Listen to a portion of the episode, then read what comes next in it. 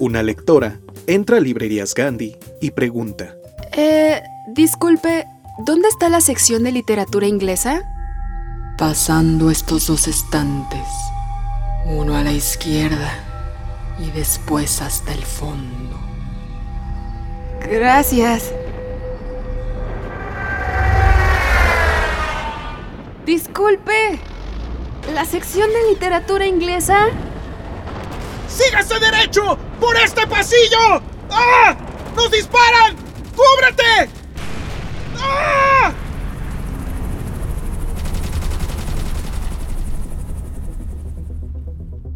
Disculpe, ¿literatura inglesa? Humanoide. Su sección se encuentra pasando las obras de Julio Verne. Eh, gracias. Disculpe, señor, ¿usted me puede atender? Llamadme Ismael, pero no me interrumpa. Estoy cazando a Moby Dick. Uf, al fin llegué. En este podcast te traemos muchos mundos literarios. Encuentra el tuyo. Esto es Desde el Librero, el podcast de Librerías Gandhi. Sigue leyendo, sigue escuchando.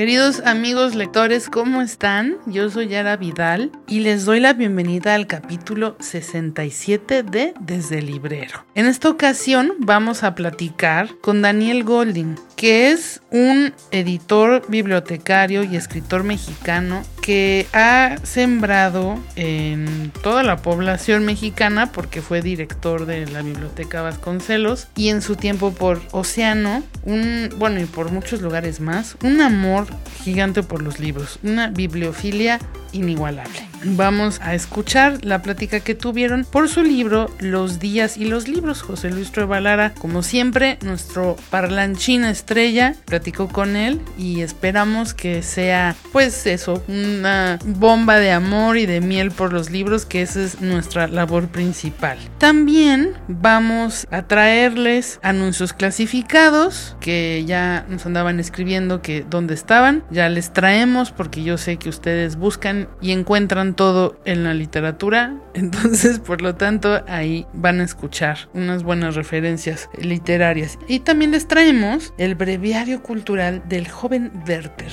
y unas cuitas por ahí. Entonces, eh, bueno, les traigo además mis recomendaciones literarias y vamos a escuchar a Gilberto Díaz contarnos un poquito del siguiente número de la revista Alemás. Les mando un abrazo muy grande. Comenzamos. Y ahora, la entrevista con Daniel Golding. Daniel Golding nació en México en 1958 y es muy conocido en el mundo de los libros por ser un gran editor y escritor. También fue director de la Biblioteca Vasconcelos en la Ciudad de México del 2013 al 2019. Él estudió lengua y literatura hispánicas en la Facultad de Filosofía y Letras en la UNAM. También estuvo a cargo por 12 años de las colecciones infantiles y juveniles de el Fondo de Cultura Económica y después de Océano. Él fundó el sello Océano Travesía, que recientemente cumplió 15 años. Entonces, obviamente, si quieren enamorarse de los libros a los que todavía no están totalmente enamorados, tienen que ver los libros que Daniel ha hecho. Tiene además varios premios y reconocimientos como eh, el Premio Nacional Juan Pablos al Mérito Editorial otorgado por la Cámara Nacional de la Industria Mexicana, se le dio en el 2019, y uno de sus libros, además de Los días y los libros, que vamos a escuchar esa plática en, en un ratito más, también hizo al otro lado de la página Imágenes de la Lectura en México. Los dejo con muchísimo gusto en esta conversación entre Daniel y José Luis. Queridísimo Daniel, ¿cómo estás? Yo estoy contento, contento de estar eh, contigo y con la gente que está escuchando o viéndonos, no sé, este, y con la posibilidad de hablar de, de un libro que me es muy entrañable. Oye, la primera pregunta es obligada. De revisitar un libro tuyo 17 años después es una maravilla, porque son dos cosas, como el autor se vuelve a leer con otra mirada. Mira, la verdad es que es una prueba de fuego. José Luis, es una prueba de fuego. Yo eh, puedo volver a leer los textos, que además, digo, te imaginarás que los he leído muchas veces, em, porque los, digo, para, para, digo, estos textos fueron escritos para hacer eh, conferencias, eh, la mayor parte de ellos. Entonces, este, pues las leí muchísimas veces antes de dar la conferencia, después para hacer el primer libro, los leí muchas veces y 17 años después, pues los volví a leer para ver si valía la pena volver a publicarlos o no. ¿no? Este, es una prueba de fuego eh, y me di cuenta de que pues que sí, que sí valía la pena volverlos a publicar, volverlos a poner en circulación, sobre todo, bueno, porque me di cuenta de que algunas cosas de las que pienso ya las pensaba antes, ¿no? Este, yo pensé que eran cosas que estaba pensando en este, en este tiempo para eh, responder a los desafíos de, de la actualidad y después me di cuenta de que en realidad pues ya las pensaba desde hace mucho tiempo. Y también me di cuenta de que eh, las novedades no son tan novedosas y que tomar distancia frente a lo inmediato, llámese pandemia, llámese eh, la situación política del mundo o de este país, eh, nos permite eh, profundizar un poquito más en los desafíos que estamos enfrentando en este momento. Entonces, las publico con mucho gusto, eh, las publico eh, después de haber hecho una nueva edición con un estupendo, estupendo editor que se llamó Pablo Martínez, que sí. Eh, nos dimos cuenta de que llevábamos mucho tiempo tratando de hacer un libro juntos y este fue, creo, el último libro que él cuidó y a mí me dio, este, pues muchísimo gusto. El último correo que intercambiamos él y yo, fue decir, por fin se nos hizo y me dio pues mucho gusto haber hecho este libro con él y, y me dolió muchísimo su pérdida pero pues no es el libro idéntico. Básicamente son los mismos textos, eh, no es el mismo orden, pero sí corregimos, revisamos algunas cositas. Y yo tenía pensado, José Luis, hacer una, un texto al final como que hiciera una revisión y pusiera en su lugar algunas ideas que había eh, pensado en ese momento, algunas aseveraciones. Y cuando eh, Pablo me dijo, pues estoy muy interesado en, leer esto, en, tu ajuste de cuentas, y después me di cuenta de que, de que no, de que en realidad este, ese tal ajuste de cuentas eh, no era necesario, porque básicamente en lugar de estar eh, eh, enfatizando en las respuestas, yo había eh, labrado sobre preguntas que creo que son válidas hoy. Y esas preguntas que son válidas hoy, ¿cuáles siguen siendo 17 años después? Mira, preguntas tan simples sobre cómo, cómo formar ciudadanos a partir de la lectura, eh, preguntas sobre más complejas como eh, eh, cómo se vincula la literatura para niños este, y la historia de la, de, la infancia, más íntimas como cómo poder trascender, cómo enfrentar la caducidad del, del mundo, la propia... Este, perenidad nuestra, en, cómo se sitúa. Este. Entonces hay preguntas que están ahí, este, eh, cuál es la relación de los editores eh, del libro con la vida, eh, por qué puede valer o no valer el libro, ¿no? Entonces, o la lectura. Y entonces, esas preguntas que ahora resumí, están eh, animando a este libro, lo animaron en, su gestión y me permitieron a mí eh, crear un espacio para acompañar mi quehacer como editor, como gestor cultural, como persona que está involucrada en lo social y en lo político, eh, a veces como simple ciudadano, a veces como, como padre de familia o como un ser humano que intenta eh, pues un trabajo que es bastante complicado, que es eh, mantenerla vertical, ¿no? Eh, en el sentido ético de la palabra, este, en el sentido político de la palabra. Ahí hay un, detalle que, que, que, que, me llama la atención. Cuando estamos hablando del libro como formador de ciudadanos, como, como, como creador de ciudadanía, es una idea antigua, no sé, creo yo que empezó con la Revolución Francesa. Me atrevería a pensarlo me atrevería a pensar aquí que aquí en México empieza en la segunda mitad del siglo XIX. Esta idea pareciera que hoy está tensa. Tenemos por un lado el peso de la corrección política, tenemos por otro lado la censura brutal que se ejerce en redes sociales y tenemos también, pues, ¿cómo podríamos llamarle? Desde el año 2000 tenemos un, ascenso en todo el mundo del autoritarismo. ¿Cómo, cómo, cómo, cómo estos tres factores se, le pegan a la, a la literatura, a la formación de ciudadanos en la lectura? Mira, eh, yo creo que la formación de ciudadanos, como cada uno de los conceptos, ha ido cambiando, ¿no? Eh, eh, pienso que en el ágora griega, este, pues la formación de ciudadanos tenía que ver con,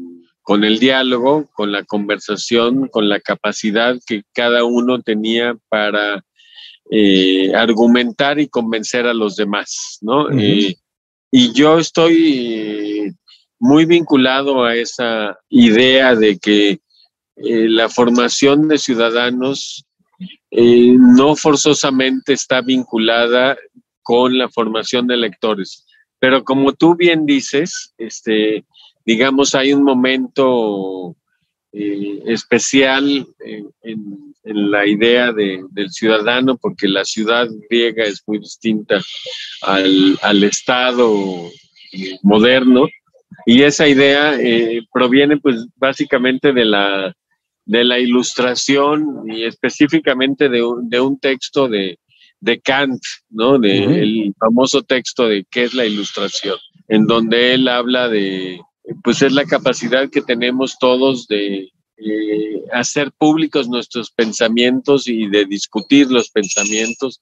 Y es un énfasis muy, muy grande. El texto de Kant aparece en, en un periódico e invita a esa discusión pública, ¿no? Entonces, yo creo que con mucha facilidad y con una cierta simplicidad se ha identificado la formación de electores con la formación de ciudadanos y esto es en buena medida discriminatorio eh, hacia un porcentaje amplio de la, de la población y también es muy reductor, ¿no?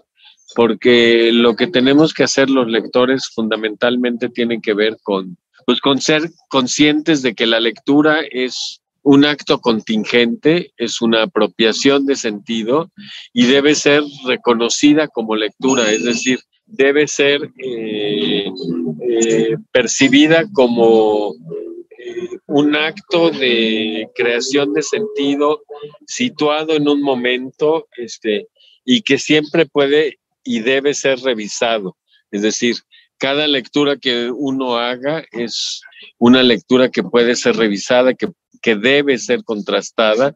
Y ese libro, este libro, invita a eso. Cada una de las aseveraciones eh, que están ahí, pues está invitando básicamente a que cada lector tenga eh, la valentía para pensar por sí mismo, que es yo creo que una de las cuestiones eh, fundamentales que hemos heredado del espíritu de la, de la ilustración, ¿no? Este, piensa por ti mismo, este, y escucha a los demás. Yo creo que ese es el ánimo que invita este libro. Ahora, una pregunta casi íntima.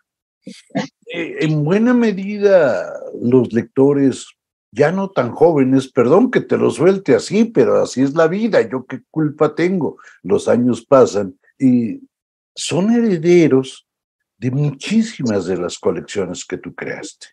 me encanta y me encanta. Sí, es decir, eh, los que ya están labregones, para decirlo como lo decían antes, son los que nacieron con a la orilla del viento. Y, y vamos, ¿para qué nos ponemos a hacer la lista? Hoy, ¿cómo miras esas colecciones que tú creaste? ¿Cómo, tú le diste paso, de, en buena medida, a la nueva literatura infantil y juvenil en México.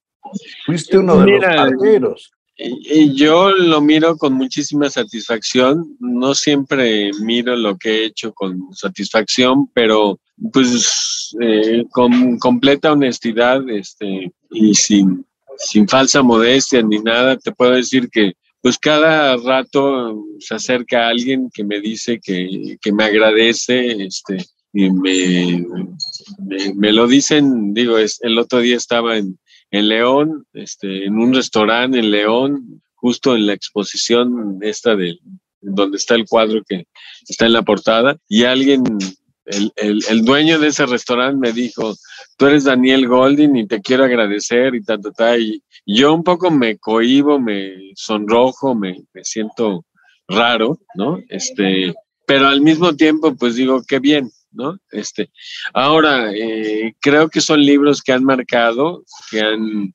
posibilitado que muchos niños, pues más que se formen como lectores, eh, tengan una cierta compañía, hayan tenido una infancia mejor. Y creo que la, también pasó con Océano y pasó con las dos colecciones eh, que acompañaron a esto, ¿no? Espacios para la lectura y la colección Ágora que son dos colecciones que en buena medida están emparentadas con este, con este libro. Yo entré al campo de libros para niños sin saber mucho de, literatura para niños, inventando un poquito, pero también eh, tomando distancia de eh, los acertos que ya estaban muy instalados, ¿no? Este, lo que debía o no debía publicarse para los niños. Me tomé la libertad de, pensarlo con atención a lo que yo había vivido, con eh, un cierto oído en lo que se estaba produciendo en, otros lados y con una cierta voluntad de, de jugar, de inventar, de, tomar riesgos. Y creo que en el libro que estamos comentando hoy, pues también estoy tomando riesgos. Es un libro que hice al parejo que las, las colecciones y es un libro que me acompañó como siempre me ha acompañado la reflexión sobre todo lo que hago. ¿no? A mí pensar, investigar, leer, me sirve para, para vivir no tiro rollos sobre lo que debe ser la lectura para todos, pero a mí investigar, pensar, redactar, este, poner en cuestión eh, verdades, eh, acertos, eh, me hace buscar un espacio y a veces encontrarlo, no siempre. No siempre. Oye, ¿y si hoy te volviera a tocar sin saber lo de ayer? Eso es importante, esa es la trampa volver a arrancar estas colecciones, ¿cuáles serían los retos que hoy tendrías? Uy, José Luis, me pones un, un problema muy complicado. Este, Pero estamos platicando, no, no, no, no, tiene que llegar muy lejos. Es que yo me formé en un mundo en donde el principal libro que un editor quería construir era eh, su catálogo. Exacto. Entonces, eh, los libros estaban, digo, cuando yo entré al fondo, por ejemplo, eh, los libros se hacían en plomo, ¿entiendes? A la orilla del viento fue la primera colección que se formó ya en Macintosh y lo importante de una colección era que se reimprimiera. A la orilla del viento se reimprimía tres veces al año. Entonces, ubicarme como editor en un lugar en donde lo más importante es la novedad, como me han dicho algunos de los autores que yo publiqué, es que no entiendo a los editores porque me están pidiendo una nueva novedad cada año y les digo, pero es que el libro que le estoy entregando no es mejor que el libro que se publicó hace dos años o hace cinco y no los entiendo. Y pues yo tampoco, entonces me es muy difícil eh, responder a tu pregunta. La verdad es que por alguna razón dejé el mundo de la edición y me metí al mundo de las bibliotecas porque me era más afín el diálogo con los lectores, investigar quiénes son los lectores, esos enormes desconocidos y pensar, este, pues cómo formar huella, cómo motivar pensamientos, más que hacer libros. Ahora, de vez en cuando, con ciertos autores, vuelvo a sentir la comezón, ¿no? Es decir, pienso en Claudia Rueda, pienso en Isol, que yo la publiqué en los cuatro sellos en donde he trabajado. Este, y sí, hay libros que me encantan, hay libros que me gustaría hacer, libros sin palabras o libros con palabras, libros para adultos, y que todavía tengo así una cierta comezón, sí, pero ya hacer un catálogo, ponerme en ese papel, no, no estoy muy seguro de cómo lo no, haría. No, no, no, no, no está, es, es, que es un mundo que cambió brutalmente. Te voy a contar un chisme de uno de tus libros, ahorita que dijiste lo de Macintosh. Me, yo descubrí en, en, en uno de, de, A la orilla del viento, en el puente en la selva de Bruno Traven, mi primera errata cibernética. Te lo juro, yo estaba feliz porque era una prueba fehaciente de que eran inextirpables. Estaba hecho el párrafo y habían hecho una corrección seguramente con el tracking y se les había metido un guion. Yo dije, claro, esto solo puede pasar con una computadora. Incluso hace, en esa época se publicó El Puente en la Selva y yo decía, vean lo que pasa cuando se hacen con Mac. Tampoco se quedan libres de un guion que se va. Era una cosa fascinante ver esos libros. Y el catálogo era Mira, qué bonito el ejemplo que traes de Traven, porque una de mis experiencias más gratas, entrañables, eh, fue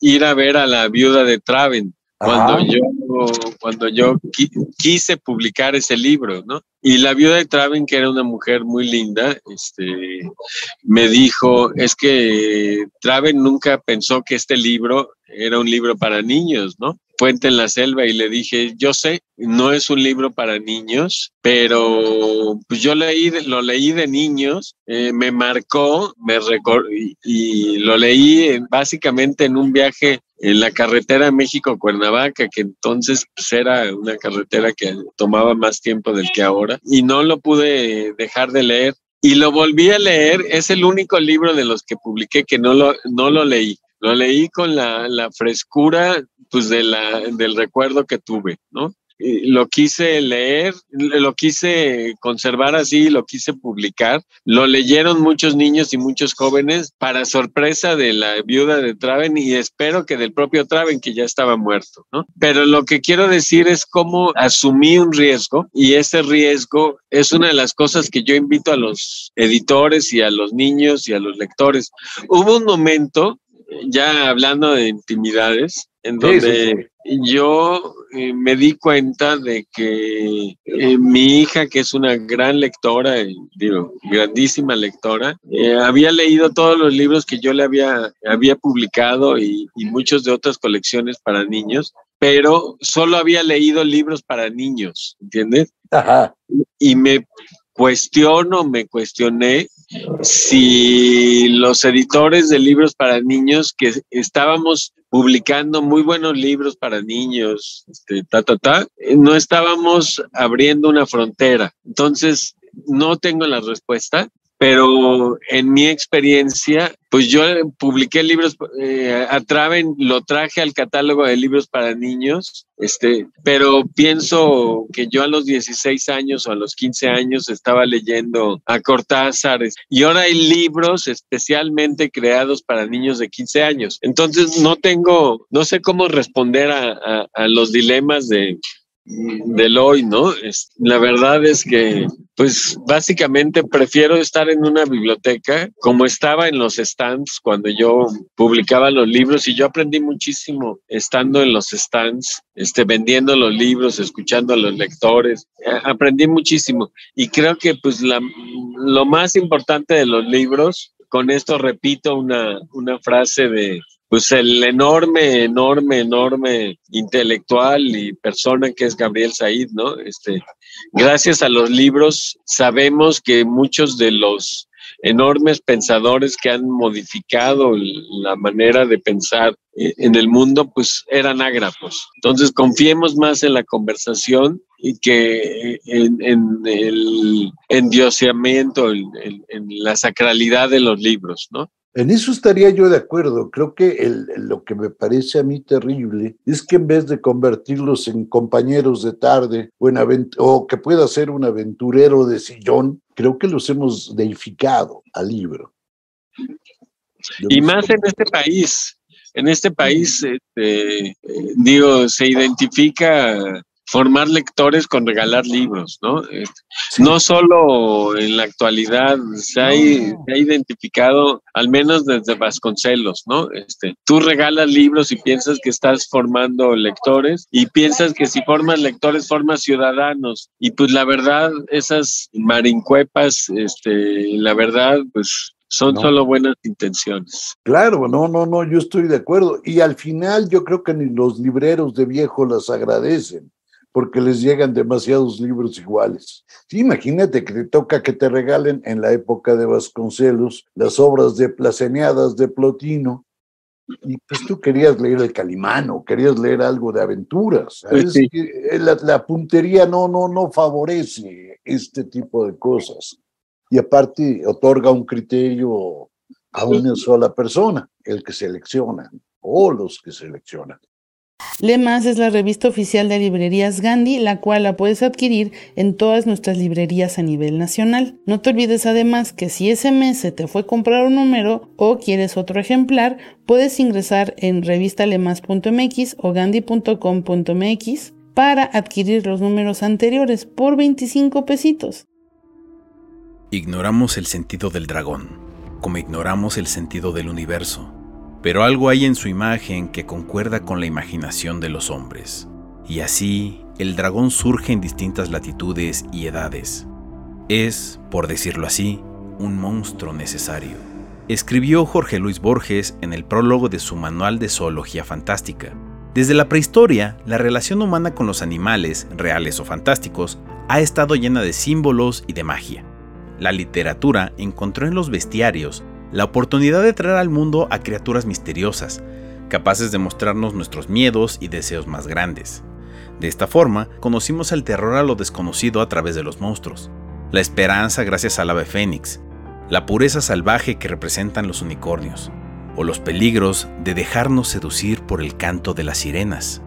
Por todo lo que nos enseñan las múltiples formas de vida nacidas de la ficción, quisimos dedicar el número 171 de Lemas a los bestiarios, esas compilaciones de maravillas imaginarias. Nos acompañan en esta expedición Verónica Murguía y José Luis Trueba, quienes relatan los primeros acercamientos con los bestiarios y nos platican de aquellas criaturas imaginarias injustamente censuradas.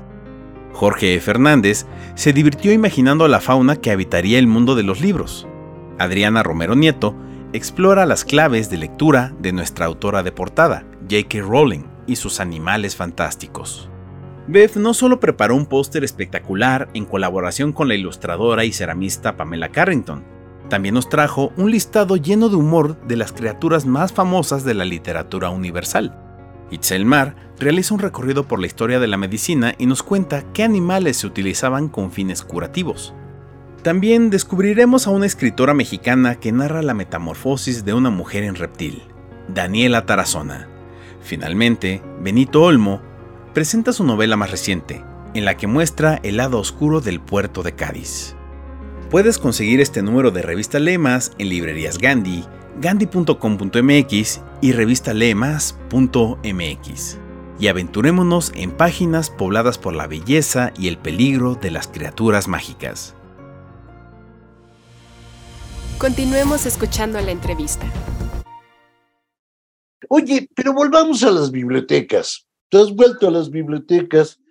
¿Qué se siente tomar el oficio del papá y el de la mamá, que también termina siendo bibliotecaria en una escuela? Mi papá fue bibliotecario, pero también fue carnicero, fue este, y cuidador en una construcción, fue administrador, hizo muchas cosas como yo. Y mi mamá era fue secretaria y, se convirtió en bibliotecaria. Entonces no hay exactamente un, una genealogía, ¿no? Este, que yo puedo decir. Pero pues ciertamente el día que tomé posesión de la Vasconcelos, mi mamá estaba muy emocionada, ¿no?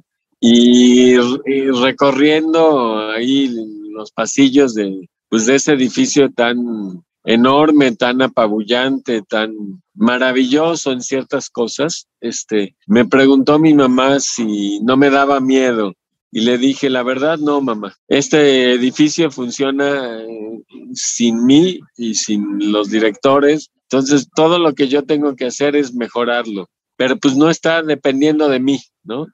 Eh, eh, entonces, me di a la tarea de inventar pero siempre creo que ha habido una continuidad. Este, yo he procurado escuchar, he procurado poner en cuestión lo que estoy pensando y este libro lo hace.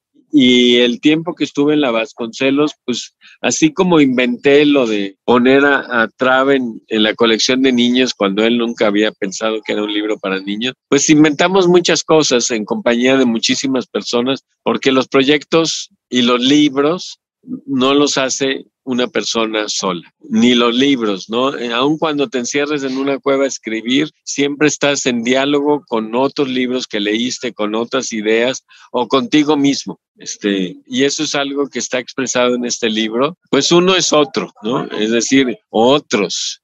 Eh, no porque sienta que soy especialmente esquizofrénico este, o con personalidad múltiple, pero sí pienso que, hay, que uno tiene que asumirse como que es alguien que, que vendrá, alguien que, que no se termina de conocer, que siempre va a responder y ojalá que siempre va a responder con, con sorpresas. Eso está lindo. Oye, te voy a hacer una pregunta un poco rara. Tus libros como lector, ¿cuáles fueron los definitivos? Cuando dijiste, este, este, yo sé que es una pregunta mañosa porque los libros definitivos cambian con la edad. Me hicieron esa pregunta hace, hace eh, unos días y yo hablé, me pidieron tres libros, ¿no? Entonces, recordé tres libros que leí en, en la juventud. Este, un libro que, que, que es una antología y que es pues es una biblioteca. Recordé a, Versiones y Diversiones de Octavio Paz, que es un libro que, pues es, es un libro que nunca he terminado de leer, ¿no? Y hay partes, hay páginas que he leído y releído, pues cientos de veces en voz alta, este, frente a distintas personas, en silencio, que las recuerdo, que me vienen así a cada rato. Otro libro que, del que hablé y que hoy, pues no sé si lo podría leer, es Rayuela, porque Rayuela eh, también es un libro que es una biblioteca, es una invitación a asumir la lectura como un riesgo y, a salir de los libros porque la vida es más interesante que los libros, ¿no? Te podría decir que, pues, eh, los libros de Nietzsche que leí igual con, con fervor, con pasión, e, es, es, el libro pues maravilloso que es el así hablaba Zaratustra, un libro para todos y para nadie. Es otro libro que me marcó muchísimo. Pero pues ya después puedo hablarte de, de Rulfo, que es otro autor que, pues, que leo y releo y cada frase de él me, me sorprende. A, Rulfo casi es más que sus tramas que son maravillosas, este, es esta, esta sensación como de que el lenguaje está trabajando y te obliga a pensar de una manera diferente. Libros como los libros de, Philip Roth, que, pues, que he releído últimamente. Hay un autor eh, que se llama Haskell, este, que tiene dos libros maravillosos publicados en Turner, eh, uno que se llama eh, La canción de los árboles y otro Un metro de bosque, este, eh, que son libros que me han abierto a, a pensar, digamos, el, mundo vegetal y, la complejidad de, la vida de una manera diferente. Pues hay, hay muchos libros así. Ahora he leído y releído las memorias de Baltius, este, un enorme pintor este, que me ha hecho digo, repensar la pintura de una manera muy sorprendente. En fin, hay muchos libros que me han marcado y desgraciadamente me acuerdo muy poco de las tramas. Revivo las emociones, digo, la primera vez que leí a Chartier, por ejemplo. Este, estaba en un autobús rumbo a, Salamanca, de Madrid a Salamanca, y me quería bajar porque era tal la excitación de, estar pensando eso, o la primera vez que leí a, Brunner o que leí pues a, distintos filósofos o poetas que me han marcado y que me siguen haciendo pensar. Yo creo que los libros son maravillosos, a Pessoa, digo, en fin, te hablaría de muchos libros, ¿no? Pero este, pues pienso que cómo te marca un libro tiene que ver también con el momento en el que estés y pienso que también son libros que han sido libros muy cuidados, ¿no? Ahora releí la, correspondencia de, que, de Cortázar frente a cuando estaba eh, trabajando en Rayuela y pues Cortázar se da cuenta de que es un libro que eh, siente que se está metiendo en una zona de riesgo, que probablemente la gente eh, piense que esté loco o que los editores no lo quieran publicar. Y creo que lo más importante de un libro, de los libros, es eso, entrar ya sea como lector o como autor en una zona de riesgo. Este, hay una frase de un, de un eh, psicoanalista eh, eh, inglés, Winnicott, que dice, ¿en dónde estamos cuando nos sentimos vivir? ¿no? Él, él se lo pregunta a propósito de un cuadro, de la música o de un libro. ¿no? Este, y yo digo, pues no siempre nos sentimos vivir, no siempre que estamos vivos nos sentimos vivir. Y si estás leyendo un libro que no te hace sentir vivo, pues quizás lo deberías dejar, ¿no? Este, digo, dale un chance un ratito, pero si no entras en otro espacio, un espacio por demás misterioso, pues lo deberías dejar, ¿no? Yo estaría totalmente de acuerdo con eso. El derecho a abandonar los libros que no te hacen vivir. Pues sí. En el fondo, yo creo que nos pasa, no sé a ti, lo mismo que con las personas. Hay personas que te emocionan, hay otras que te parecen interesantes, pero también hay otras que no te importan y no te dicen nada. Eso te puede pasar con el libro. Sí, sí. Sí, hay personas con las que no tienes, como dirían, química, ¿no? Exacto. Este, digo, en las relaciones amorosas a mí me gusta decir, este, y a ti cómo te gustan las mujeres, pues la verdad lo que me, es, me gusta de las mujeres es que me gusten, ¿no? Y entonces hay unas chaparritas, hay unas muy altas, hay unas flacas, hay unas gordas, hay unas este, con curvas muy pronunciadas y otras no.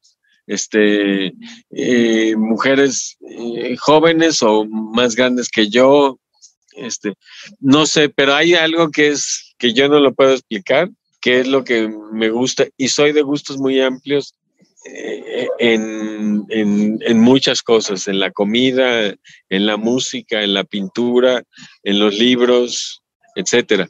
Y hay personas igual que pues que no te dicen nada o pueden ser muy inteligentes, pero no, no, no hay química. Pávido, te dejas, dices, bueno, está muy bien, luego nos vemos. Me encanta. Exacto. es, es, a mí me pasa eso. Y eso creo que es la única manera que vale leer. Vale pasar tardes, la tardes que son dignas de vivirse. Eso me gusta. Queridísimo Daniel, te doy las gracias, pero te doy las gracias por una lista. Va mi lista de agradecimientos como en el Oscar. Te agradezco como editor, pero más que como editor, te agradezco como papá. Mi hijo cargó tus libros muchos años y eso no tiene precio para mí. Digo, no tienes una idea de la ayudada que me diste. Digo, no, no lo estamos pensando en él, pero por eso te lo tengo que agradecer. Pues eso fue gracias a también a, a la bonomía de, de, un hombre del que hoy nadie habla bien, pero pues de Miguel de la Madrid, que, que me dio una enorme libertad, digo, yo sé que lo tienen castigado hoy los directores del fondo, el director del fondo, pero me dio una enorme libertad y, y, y, y, sostuvo esa editorial y respetó la tradición de esa editorial. Y me dejó decidir con total libertad incluso rechazar libros de pues, gente muy consagrada como Fernando del Paso, como Elena Poniatowska o como primos de él. ¿Entiendes? Ah, este, sí, eso habla de, de, de alguien habla que bien sí de sabe él. dirigir. Habla bien de él. Pues. Pues, Daniel, gracias por eso. Y sobre todo, señores, éntrenle, por favor. Mírense, Luce Circo. Aquí está la pintura que pronto verán en mi sala. Los días y los libros de Daniel Goldstein. Daniel, muchísimas gracias. Gracias. Gracias, José. Luis. Una linda conversación. Gracias. Hasta luego. Hoy, en Breviario Cultural, te presentamos Las penas del joven Werther. Bienvenidos y bienvenidas a todas las personas que nos escuchan. El día de hoy tenemos una lectura para ustedes, pero es una lectura diferente. En esta ocasión le leeremos las cartas del tarot a uno de los personajes más románticos, sensibles y apasionados de la literatura universal. El joven Werther. ¿Qué tiene el destino preparado para este personaje creado por Goethe? De primera instancia, tenemos la torre. Esta carta simboliza una experiencia traumática o una crisis que Werther está enfrentando en su vida. Refleja la intensidad de sus emociones y su deseo de liberarse de las limitaciones que siente. La carta de la luna representa su naturaleza romántica y soñadora. Nos muestra que Werther tiende a vivir en un mundo de fantasía y su lucha para enfrentar la realidad de su situación. Tenemos la carta de los enamorados. Esto indica el amor apasionado y complicado que Werther siente por Lotte. Sin embargo, también vemos al colgado, lo cual sugiere la presencia de un triángulo amoroso y la tensión emocional que esto genera en su vida. Tiramos más cartas y observamos al diablo. Esto representa la atracción obsesiva y destructiva que Werther siente hacia Lotte. Podría indicar su lucha interna entre sus deseos y su conciencia, así como las consecuencias negativas de sus acciones. La muerte. Esto no necesariamente significa una muerte literal, o sí, sino más bien una transformación profunda. Puede reflejar el sufrimiento y la desesperación de Werther y la necesidad de dejar atrás ciertos aspectos de su vida para encontrar una nueva perspectiva. El loco. Esta carta simboliza la impulsividad y la falta de restricciones de Werther nos muestra su tendencia a actuar sin pensar en las consecuencias, así como su búsqueda de libertad y escapismo. La estrella representa la esperanza y la inspiración que Werther encuentra en sus sentimientos y en su amor por Lotte. Simboliza sus sueños y deseos de encontrar la felicidad, aunque estén fuera de su alcance.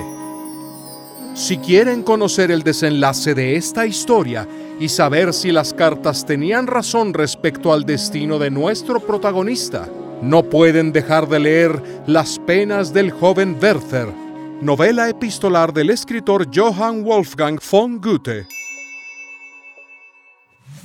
Estas son nuestras novedades editoriales que puedes encontrar en librerías Gandhi a nivel nacional y en gandhi.com.mx. Queridos lectores, les traigo cinco libros que espero sean de su agrado. El primero es una conversación entre Ignacio Solares y Pepe Gordon. El libro se llama Novelista de lo Invisible. Lo que vamos a hacer es una especie de novela en vivo un instrumento de palabras pulidas hasta la transparencia, que tal vez nos permiten ver la inmensidad que nos habita. Eso nos cuenta José Gordon en la introducción. La conversación se parece a la música. Por lo tanto, este libro se parece a la música. Gracias a las charlas mantenidas a lo largo de años, Pepe Gordon va revelando con creatividad y agudeza el universo de Ignacio Solares, uno de los novelistas mexicanos más importantes en la actualidad. Y este diálogo pleno tiene el de una novela iniciática sobre los secretos de la literatura. Así que nos vamos a meter en una charla con fantasmas de novelas históricas y encuentros con personajes como Eric Fromm, Luis Buñuel y Julio Cortázar. Amos os decía que las novelas tienen la capacidad de revelar el lado invisible de lo visible. Y más o menos por ahí nos vamos a adentrar a través del espejo de Alicia. Este libro les va a gustar mucho, lo pueden encontrar publicado por Penguin México en su sello Grijalbo y el libro está en físico, en ebook y en audiolibro. Los siguientes dos libros están publicados en Planeta. El primero en el sello de Seis Barral, Stephanie Bor Schulte, El niño del gallo negro. Esta es una novela que ha sido celebrada por la crítica en Alemania como uno de los mejores libros del año. Y eh, pues lo que va a hacer Stephanie es llevarnos a viajar por un universo de ensueño a partir de las aventuras de un chico que consigue lo inaudito, ser un rayo de luz en tiempos oscuros. Porque la historia nos cuenta de Martín, que es un niño de 11 años, que vive en una choza porque su padre asesinó a su madre y a sus hermanos. Y lo que ocurre es que este niño, Martín, tiene una entrañable amistad con este gallo que es medio olvidadizo porque se le olvida cantarle al sol en las mañanas. Y va a llegar un señor, un pintor, eh, desde muy lejos a restaurar la vieja iglesia del pueblo. Aunque la mala fortuna lo ha acompañado siempre a Martín, el pintor que va a llegar desde lejos para restaurar la vieja iglesia del pueblo, Martín encontrará un amigo que sabrá reconocer tanto sus poderes especiales como los de su inseparable gallo negro. Este libro que les voy a recomendar forma parte de una saga. Es Moonstruck 2. Ya encuentran el primero, que salió al principio de año. Ya pueden escuchar, bueno, ya pueden, sí, escuchar porque también está en audiolibro. El 2 y es El desconsuelo al amanecer. La autora es Alejandra Andrade.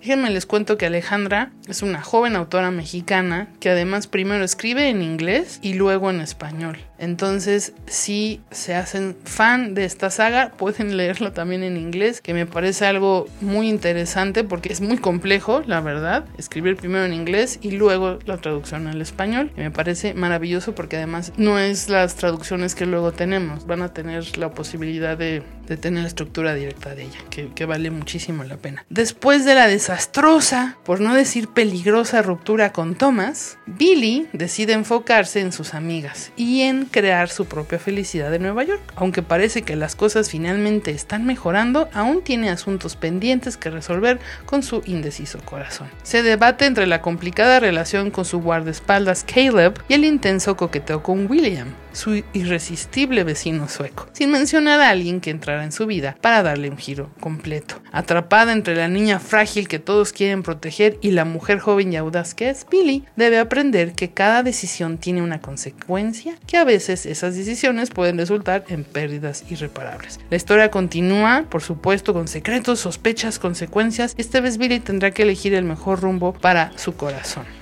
Pueden encontrar a Alejandra Andrade en todas las redes sociales. Está muy activa en Instagram. Siempre tiene algo interesante que comentarnos. Y bueno, pues ya se pueden ir preparando porque ya ella está escribiendo el, quinto libro de esta saga.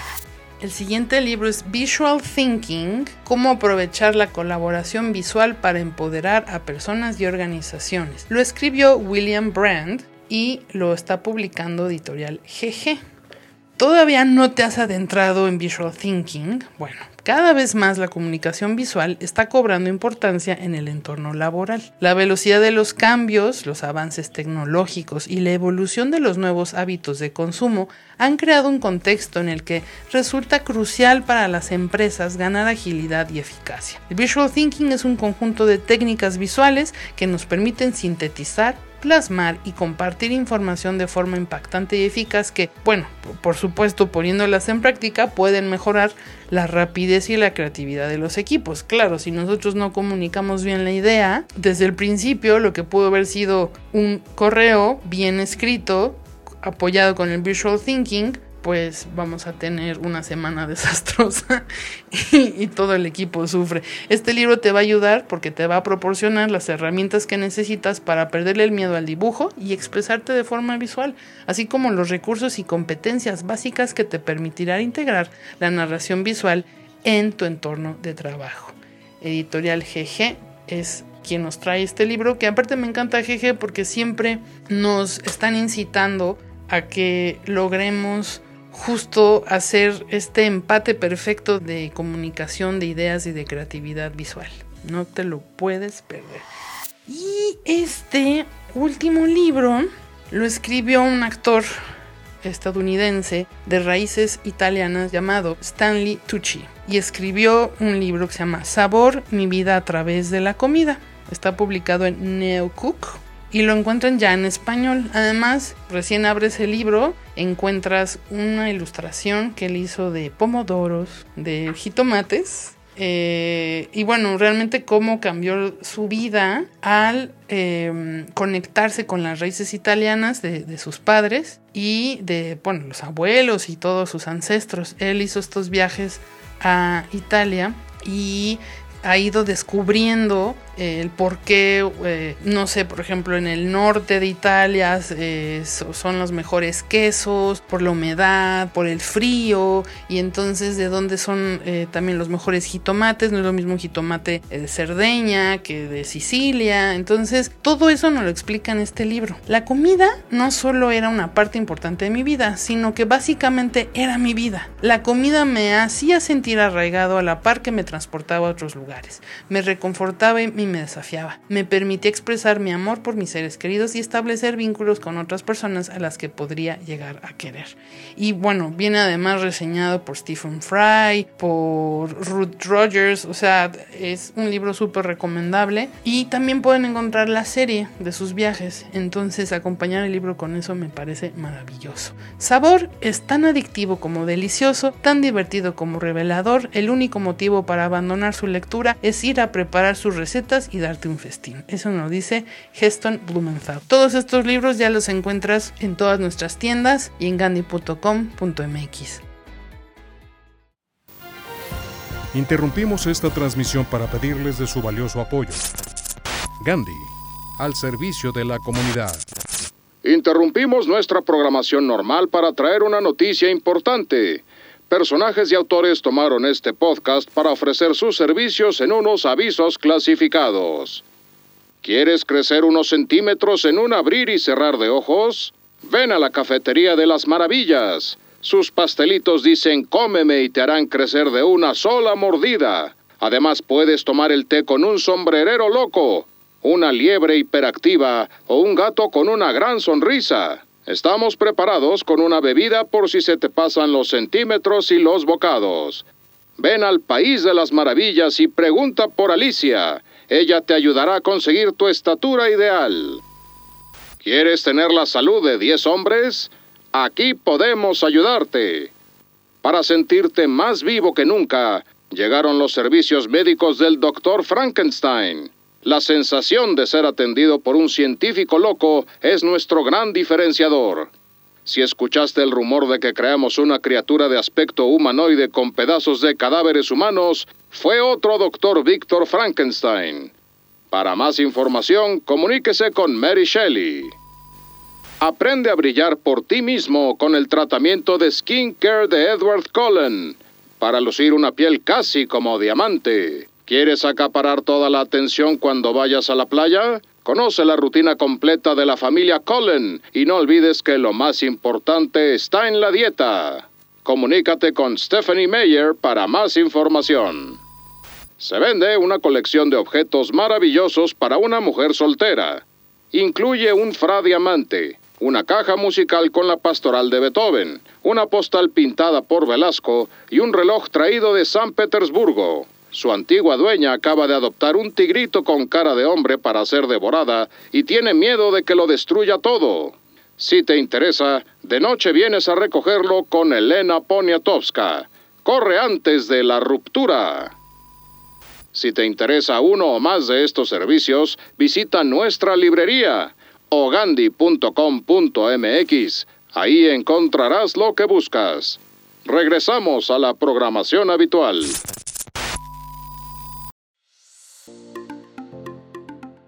Amigos, esperamos haya sido de su agrado este programa, que hayan quedado tatuados con la bibliofilia y por supuesto que sigan animados leyendo los libros que dejaron. Si de plano no los van a retomar, regálenlos, rolen los libros, los libros tienen que rolar bibliotecas así retacadas, creo que es algo que yo he aprendido en 15 años de estar al frente del contenido de la revista y más cultura y todo lo que hacemos. Nosotros teníamos una biblioteca de, no sé, que se fue haciendo entre la mía y que se fue formando de la revista de más de 8000 libros, hasta que dije, esto ya es, es un pecado capital. glotonería total. Entonces empezamos a rolar los libros, a donarlos, a intercambiar. Es lo más sano. Bernardo Esquinca nos lo contó así en una entrevista donde decía que lo mejor es una biblioteca que ya haya sido leída, pero por supuesto que tampoco te aplaste. Entonces, no vamos a dejar de comprar libros, por supuesto, ni de consultarlos, ni de pedir prestado y a lo mejor ni los regresamos, pero esa es una biblioteca viva, me parece. Y habrá momentos donde necesitamos tener un montón de libros y no soltarlos y está bien. Creo que nuestra personalidad también cambia.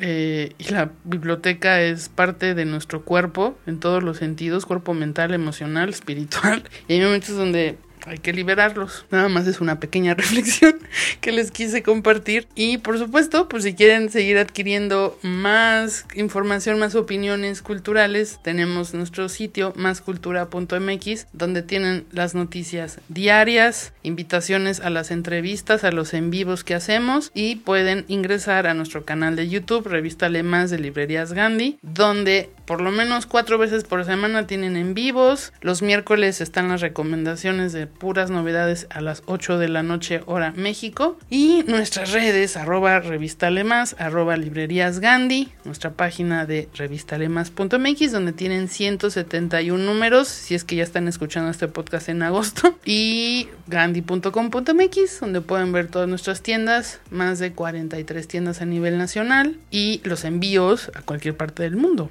Entonces, nosotros felices de estar eh, acompañándolos en su mundo cultural. Gracias.